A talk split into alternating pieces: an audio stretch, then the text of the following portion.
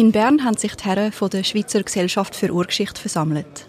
Es ist der Samstagnachmittag vor der Hauptversammlung im Oktober 1923 und verschiedene Mitglieder der Gesellschaft haben dort die Möglichkeit, ihre Funde und Entdeckungen aus dem Jahr vor einem grossen Publikum zu präsentieren. Es wird verschiedenstes gezeigt. Gegenstände aus einer späteisenzeitlichen Fundstelle in Windisch, Untersuchungen zu Wehrbauten aus dem Mittelalter und sogar Bärenknochen aus der Altsteinzeit. Am Ende von jeder Präsentation wird kurz über das Thema diskutiert, bevor es zum nächsten weitergeht. Zu den versammelten Herren gehört auch der Reinhold Bosch. Er wartet darauf, seine Funde und Entdeckungen von der Grabung auf der Halbinsel Risi vorzustellen. Durch die Ausgrabungen in der Risi ist zum ersten Mal in der Schweiz der Grundriss eines Hauses aus der Bronzezeit aufgedeckt worden. Er hat den Weg von Singen nach Bern gemacht, um den versammelten Herren seine Arbeit zu präsentieren und somit der grösseren Forschungsgemeinschaft. Es ist die Gelegenheit, seine Entdeckungen in die Welt herauszutragen. Mein Name ist Kylie Röker, ich bin Archäologin und das ist Risi, ein Podcast über die Entdeckung der Aargauer Pfahlbauten. Wenige Wochen vor der Versammlung herrscht auf der Halbinsel Risi Hochbetrieb. Während die Grundrisse freigelegt werden, kommen immer wieder Experten auf Besuch, die beeindruckt sind von der Leistung der historischen Vereinigung Singen. Der Ausgrabungsplatz wird die letzte Zeit oft besucht. Heute weilte unter anderem bei uns Herr Dr. Lanz vom Museum in Biel. Er blieb zwei Stunden und nannte die Ausgrabung epochenmachend für die Schweiz. In dieser Woche sind sehr schnell, aber vorsichtig die Grundrisse von drei Häusern freigelegt und dokumentiert worden. Aber obwohl der Fokus auf die grossen Funde gelegen ist, sind auch kleinere Gegenstände nicht untergegangen. Unter anderem sind endlich die ersten Bronzefunde gemacht worden. Man kann sich den Moment richtig vorstellen. Seit Wochen graben sie im Schlamm und kämpfen mit dem Wasser. Sehr zeitraubend ist die Erstellung von Wasserabflussgelegenheiten, damit in dem immer weicher werdenden Schlamm gearbeitet werden kann. Manchmal müssen die Ausgräber auf den Knie im Schlamm arbeiten, es ist kalt und anstrengend. Und da glänzt plötzlich etwas in der dunklen Erde. Eine Gewandnadel aus Bronze. Der Reinhold Bosch hat den Fund wie jeder andere dokumentiert. Er schreibt Fund unter anderem eine Bronzenadel, hat sich aber die Bemerkung erste Bronzefunde mit einem Ausrufezeichen auch nicht verkneifen Die Bronzegegenstände, die heute in Museen ausgestellt sind, sind oft dunkelgrün gefärbt. Das passiert, wenn das Material im Boden durch seine chemischen Bestandteile verändert wird man sagt dem Korrodieren. In den Seeufersiedlungen herrschen unter Sauerstoffabschluss aber ganz andere Bedingungen und das hat auch einen Einfluss auf die Bronzefunde. Spannend ist, dass durch die gute Erhaltung in den Seeufersiedlungen, dass das nicht ganz so viel passiert, sondern die können wirklich die Bronze, können praktisch aussehen wie neu zum Teil. Also die können wirklich noch goldig führen. Was natürlich auch wenn man auf so eine Ausgrabung schafft und so ein Objekt entsprechend findet, ein, ein, ein ziemlich magischer Moment ist, wenn man das dann so entdeckt. Das ist Jonas Niffeler. Er ist der Kurator der archäologischen Ausstellung vom Museum Burghalde in Lenzburg, wo auch Funde aus der Risi ausgestellt werden. Unter anderem die Bronzenadeln. Bronze ist nicht nur spannend, weil es glänzt. Wenn man genauer anschaut, erzählen schon die kleinsten Bronzeobjekte von langen Reisen, weitgreifende Handelskontakte und von einer massiven Infrastruktur. Sie zeigen, dass auch die spätbronzezeitliche Siedlung in der Risi mit einer viel größeren Welt vernetzt war. Zum Verstehen wieso, frage ich den Jonas Niffeler zuerst mal, was Bronze als Material eigentlich ist. Bronze ist äh, Legierung, das heißt, es ist ein künstliches Metallgemisch aus Kupfer und aus Zinn. In der Regel besteht es ungefähr aus neun Teil Kupfer und aus einem Teil Zinn. Die Metalle sind abgebaut worden an verschiedenen Abbaustellen. Also Metall stammt ja aus einem Erz. Also Erz ist, ist ein Stein-Metall-Gemisch, wo man nachher zuerst mal das Metall daraus rausgewinnen Und die Erz, die kommen an verschiedenen Stellen vor. Jetzt für unseren Fall interessant ist das Kupfer, das vor allem aus der Alpenregion kommt, hauptsächlich aus den Ostalpen. Und ähm, also nach Gebiet würde das bedeuten zum Beispiel Oberhalbsteigerbünde. Also das ist ein bekannter Abbauort, den wir haben in der Schweiz. Dann gibt's ganz bekannte Abbauorte beim Nachbar in Österreich. Mitterberg nennt sich die Fundstelle, ganz große Fundstelle in der Großregion Salzburg, wo man extrem viel Kupfer abgebaut hat. Das Zinn kommt an ganz anderen Orten vor. Wir kennen da Vorkommen in der Toskana, im Mittelgebirge, das ist so die Grenzregion zwischen Deutschland und Tschechien, und dann auch Bretagne und Cornwall, also Süden von England. Das sind so die grossen Abbaugebiete, die für uns wichtig sind da ähm, in, in Mitteleuropa. Und man hört jetzt schon raus, das sind grosse Distanzen. Äh, jetzt gerade auch zum Schweizer Mittelland, äh, Toskana ist jetzt dann am nächsten. Und das heißt, das Zinn, wo man braucht für Bronze, ist dann entsprechend auch über extrem grosse Distanzen gewandert. Für die Fundstelle Mitterberg gibt es Schätzungen, wie viel Kupfer dort über die Jahrhunderte abgebaut worden ist. Das war damals schon fast, äh, kann man, kann man sagen, fast eine Industrie gewesen. Von dieser Fundstelle geht man aus, dass man in der Urgeschichte, also in der Bronze- und Eisenzeit, insgesamt mindestens 10.000 Tonnen reines Kupfer produziert hat. Also ein, ein gigantisches Ausmaß, wo man sich mal vorstellen, da hat es spezialisierte Arbeiter gehabt, die haben extrem viel Rohstoff gebraucht, um das Kupfer zu produzieren. Die haben müssen versorgt werden. Es hat eine Infrastruktur gebraucht, es hat das Transportnetz gebraucht. Also eine gigantische, grosse, organisierte Sache. Wenn die Bestandteile Kupfer und Zinn dann mal beieinander sind, kommt der nächste Schritt, nämlich das Bronzegüssen.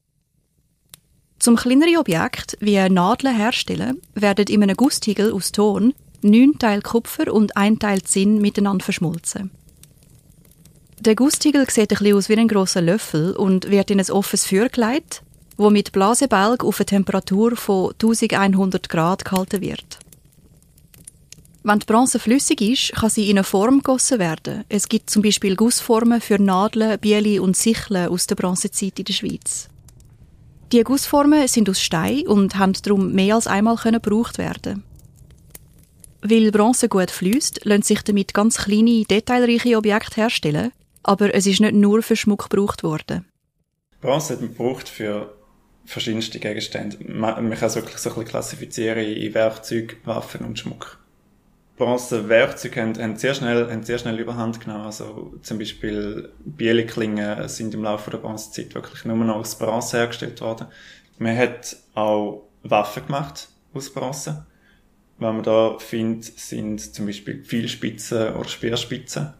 Auch die, die erste reine Waffe, die es gibt in der Menschheit, Schwert, hat man aus Bronze gemacht. Also das in der Bronzezeit entstanden ähm, und, und ist von dem her noch spannend, wie es zeigt, dass doch auch eine recht konfliktreiche Zeit hat können sein zwischendurch, dass man angefangen hat, wirklich reine Waffen herzustellen, wo man nicht zur Jagd gebraucht hat, sondern nur zum Töten von anderen Menschen.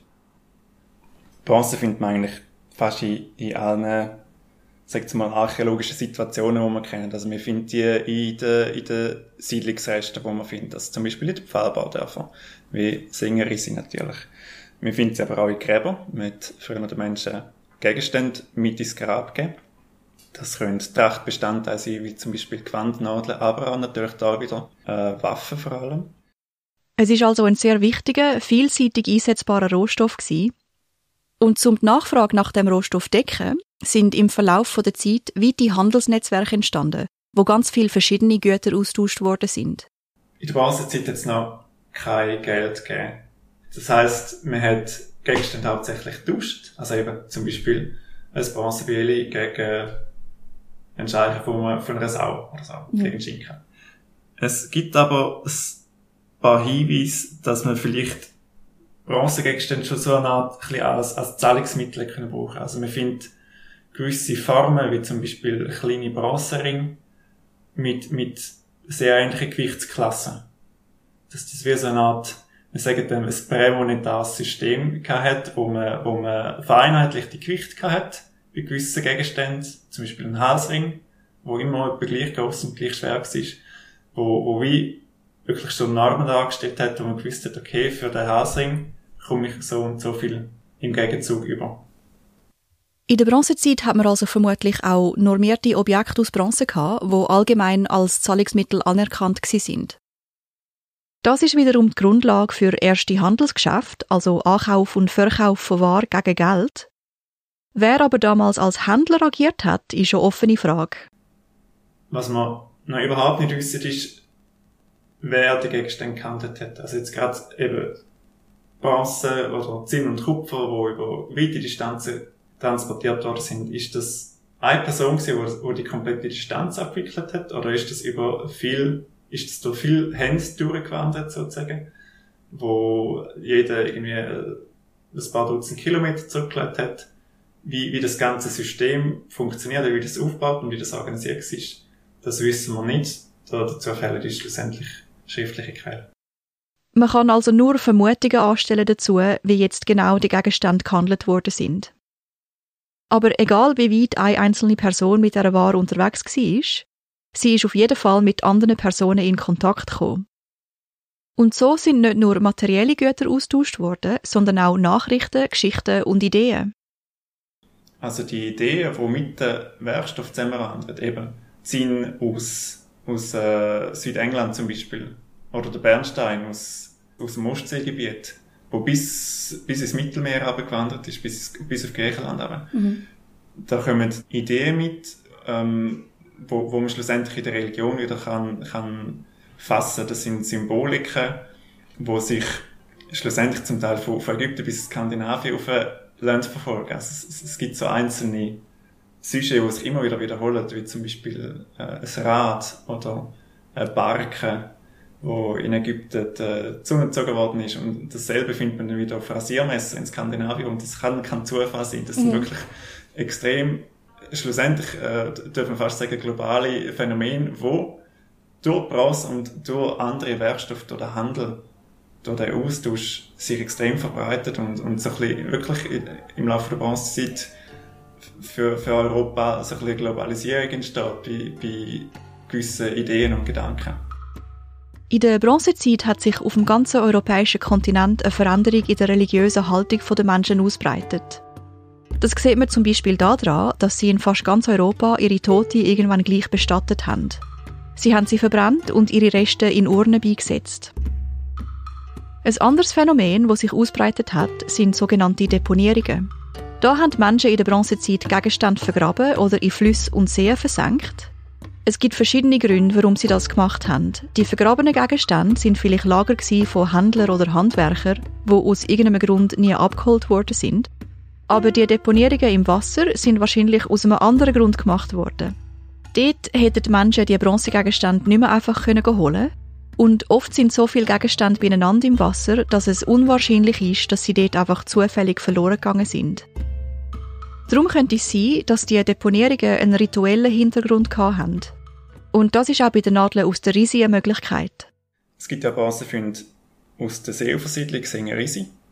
Und an die kann man ziemlich sicher so im religiösen Kontext deuten. Das sind mehrere Gewandnadeln, wo man komplett erhalten gefunden hat. Das, ist so ein bisschen das Kriterium, wo man, wo man, wo man kann sagen, wenn man einen Gegenstand komplett erhalten findet, also wirklich sehr gut erhalten, nicht beschädigt oder so, dass er absichtlich im Boden geleitet worden ist. Und das ist ein Muster, das man wirklich kennt aus, aus sehr vielen sparpasszeitlichen Feuchtbodensiedlungen, ähm, dass einzelne Nadeln deponiert werden. Dass wir finden extrem viel. Wir haben darum früher auch vom Bellage du Bronze geredet, wo man die Pfahlbasilik entdeckt hat im 19. Jahrhundert weil man gemeint haben, die hätten einfach Metall im Überfluss und das hat man entsprechend verloren oder vorgeworfen.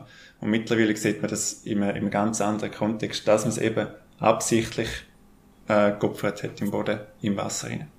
Das ist spannend, weil ich hätte jetzt wirklich gedacht, die sind einfach verloren gegangen. Nein, das ist wirklich, das ist ein Muster mit Gegenstandauswahl. Oder, wenn man, wenn man Landsiedlungen anschaut, im Vergleich zu Feuchtbohrsiedlungen, in der Landsiedlung findest du praktisch keine Bronze. Und wenn dann nur irgendwie vielleicht mal ein Teil von einer, von einer Nadelschaft oder irgendwie äh, ein, ein Stückchen von einem Werkzeug, aber nie komplette Bronze. Und dem gegenüber stehen extrem grosse Bronzefundkomplexe aus den Seeufersiedlungen. Und wenn man das miteinander vergleicht, dann, dann ja, ist das sehr auffällig und das, das lässt sich nicht mit, mit Verlustfunden in, in dem Sinne erklären, sondern es, es muss wirklich einen, einen rituellen Hintergrund haben. In der Risi sind insgesamt fünf Nadeln gefunden worden. Zwei davon sind im obersten Grundriss gelegen und bei den anderen wissen wir nicht mehr, zu welchem Bau sie gehört haben, weil sie erst später im Aushub gefunden worden sind. Sie sehen alle ganz unterschiedlich aus. Die kleinste ist nur 10 cm lang, die grösste ist 24 cm. Eine hat einen Kopf, der aussieht wie eine kleine Vase, eine andere ist am oberen Ende zusammengerollt. Aber auch da Es sind ganz typische Nadelformen, die über weite Gebiete von Europa vorkommen. Die Menschen in der Risi haben sich auch den Trends angepasst, die auf diesen Handelsweg gereist sind.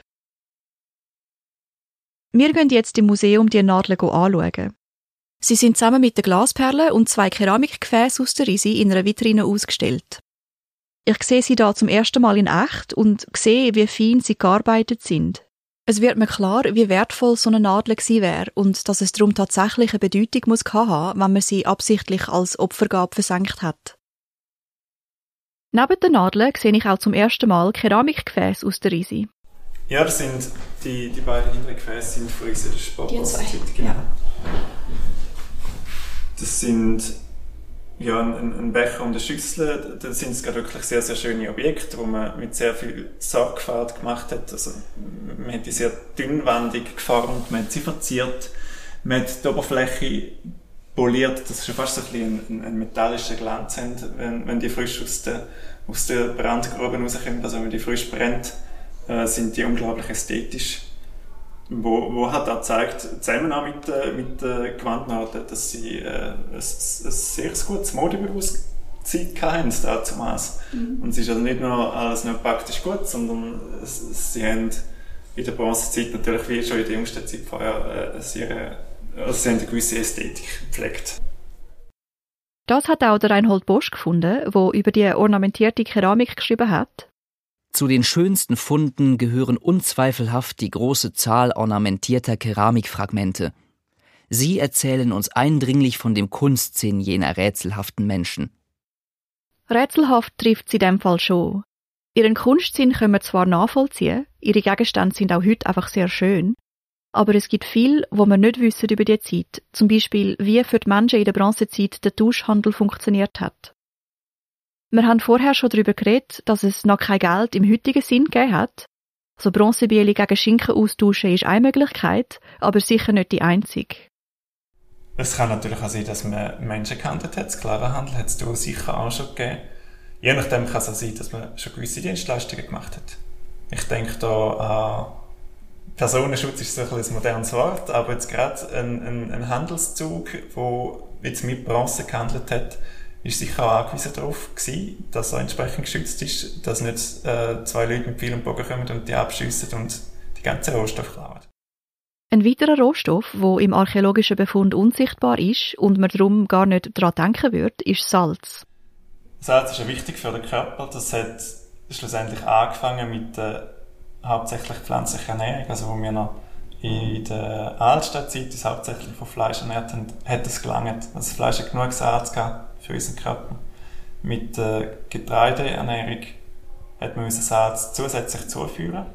Und das wissen wir, das äh, liegt nicht überall rum, sondern das muss man entsprechend entweder abbauen oder Salzquellen eindampfen. Und das Salz ist wie Bronze schlussendlich ein Rohstoff gewesen, der nur an wenigen Orten vorkommt und man entsprechend weit gehandelt hat.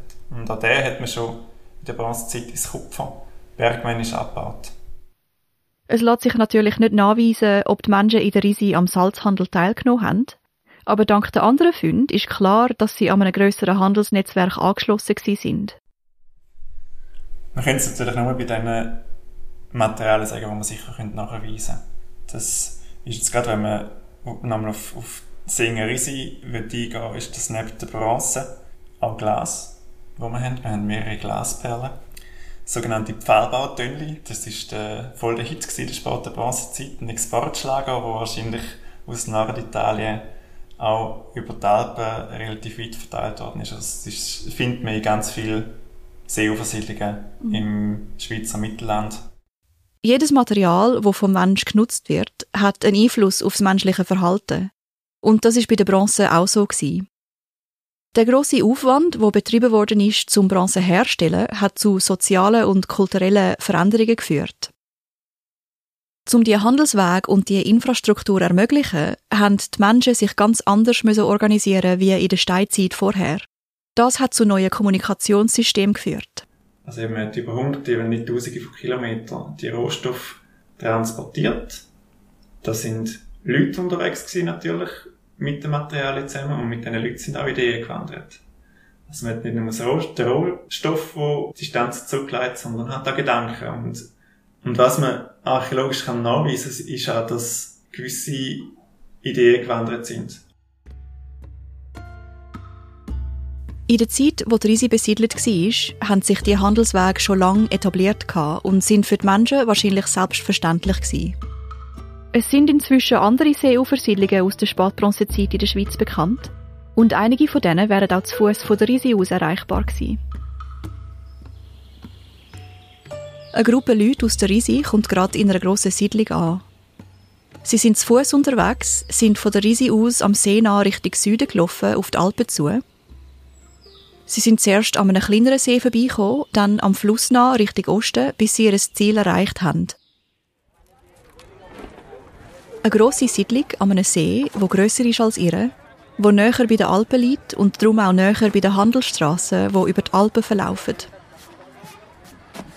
Die Leute aus der Risi sind hier angekommen, um Bekannte und Verwandte zu besuchen, zum Nachrichten austauschen und zum Handeln.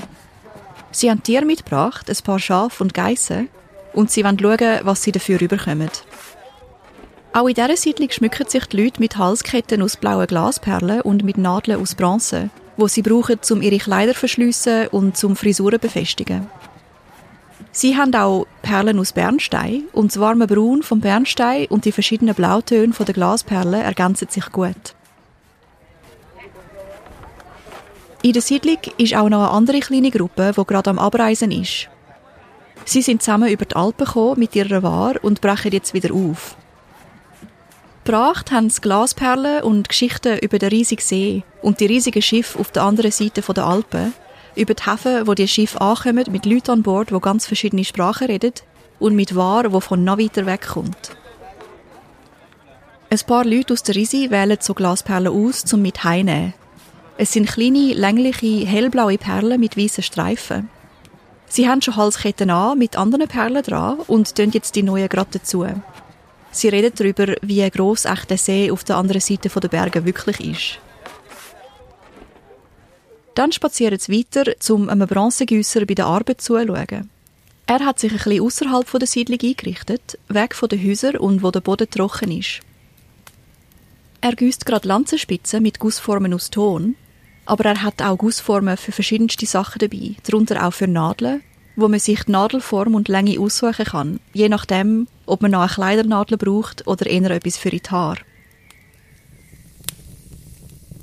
Am Abend essen dann die Risi-Bewohnerinnen mit ihren Bekannten und Verwandten aus schönem Keramikgeschirr, wo ihrem eigenen sehr ähnlich ist.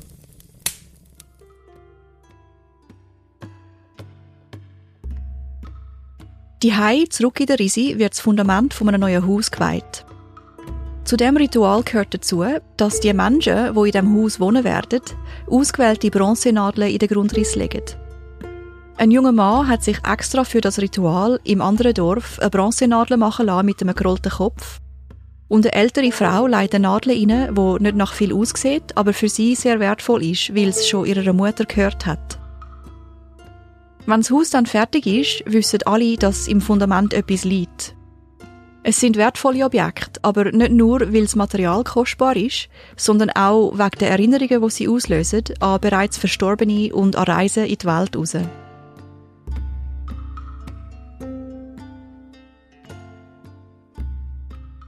Übrig bleiben nur wenige kleine Objekte. Ferner fand man verschiedene schöne durchlochte Glas- und Steinperlen, einige zum Teil ornamentierte Bronzenadeln und eine halbe Bronze-Oberarmspange. Und die werden an der Versammlung von der Schweizer Gesellschaft für Urgeschichte präsentiert, weil jetzt endlich der Reinhold Bosch mit seinem Vortrag an der Reihe ist. Jahresversammlung der Schweizer Gesellschaft für Urgeschichte in Bern. Am Abend des 13. Oktobers referiere ich circa dreiviertel Stunden über die Moorbaute Risi, anhand von über 20 Diapositiven. Er berichtet zuerst vom Vorgehen auf der Grabung, wie sie mit grosser technischer Sorgfalt die Bauten ausgraben und dokumentiert haben, und zeigt dabei die Aufnahmen der verschiedenen Grundrisse.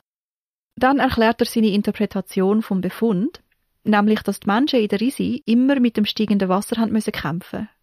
Die Häuser sind über die Jahre immer mehr versunken und darum sind immer wieder neue Häuser auf den Grundriss der Älteren gebaut worden bis schließlich am Ende der Bronzezeit die Siedlung ganz aufgegeben worden ist.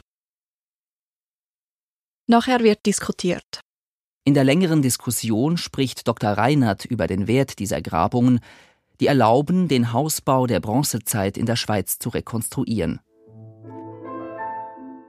Was am Ostermäntig als Verdacht angefangen hat, hat sich als nicht nur regional interessant, sondern schweizweit relevant erwiesen. Die erschwerenden Umstände der Grabung, das Wasser, die unsichere Finanzierung, der Schlamm, sind wahrscheinlich an dem Abend für den Reinhold Bosch in den Hintergrund gerückt und er hat einfach stolz sein auf seine Arbeit. Unsere Arbeit wird gewürdigt und mehrere Herren interessieren sich speziell dafür. Auch Tatarinov ist erstaunt über das, was geleistet wurde.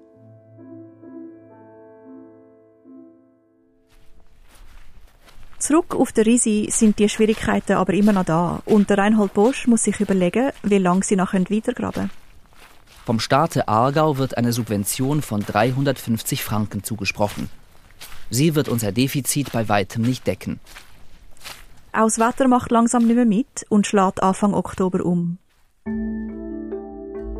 Was bei dieser Grabung entdeckt worden ist, ist nicht nur in den 1920er Jahren von Bedeutung. Es ist es auch heute.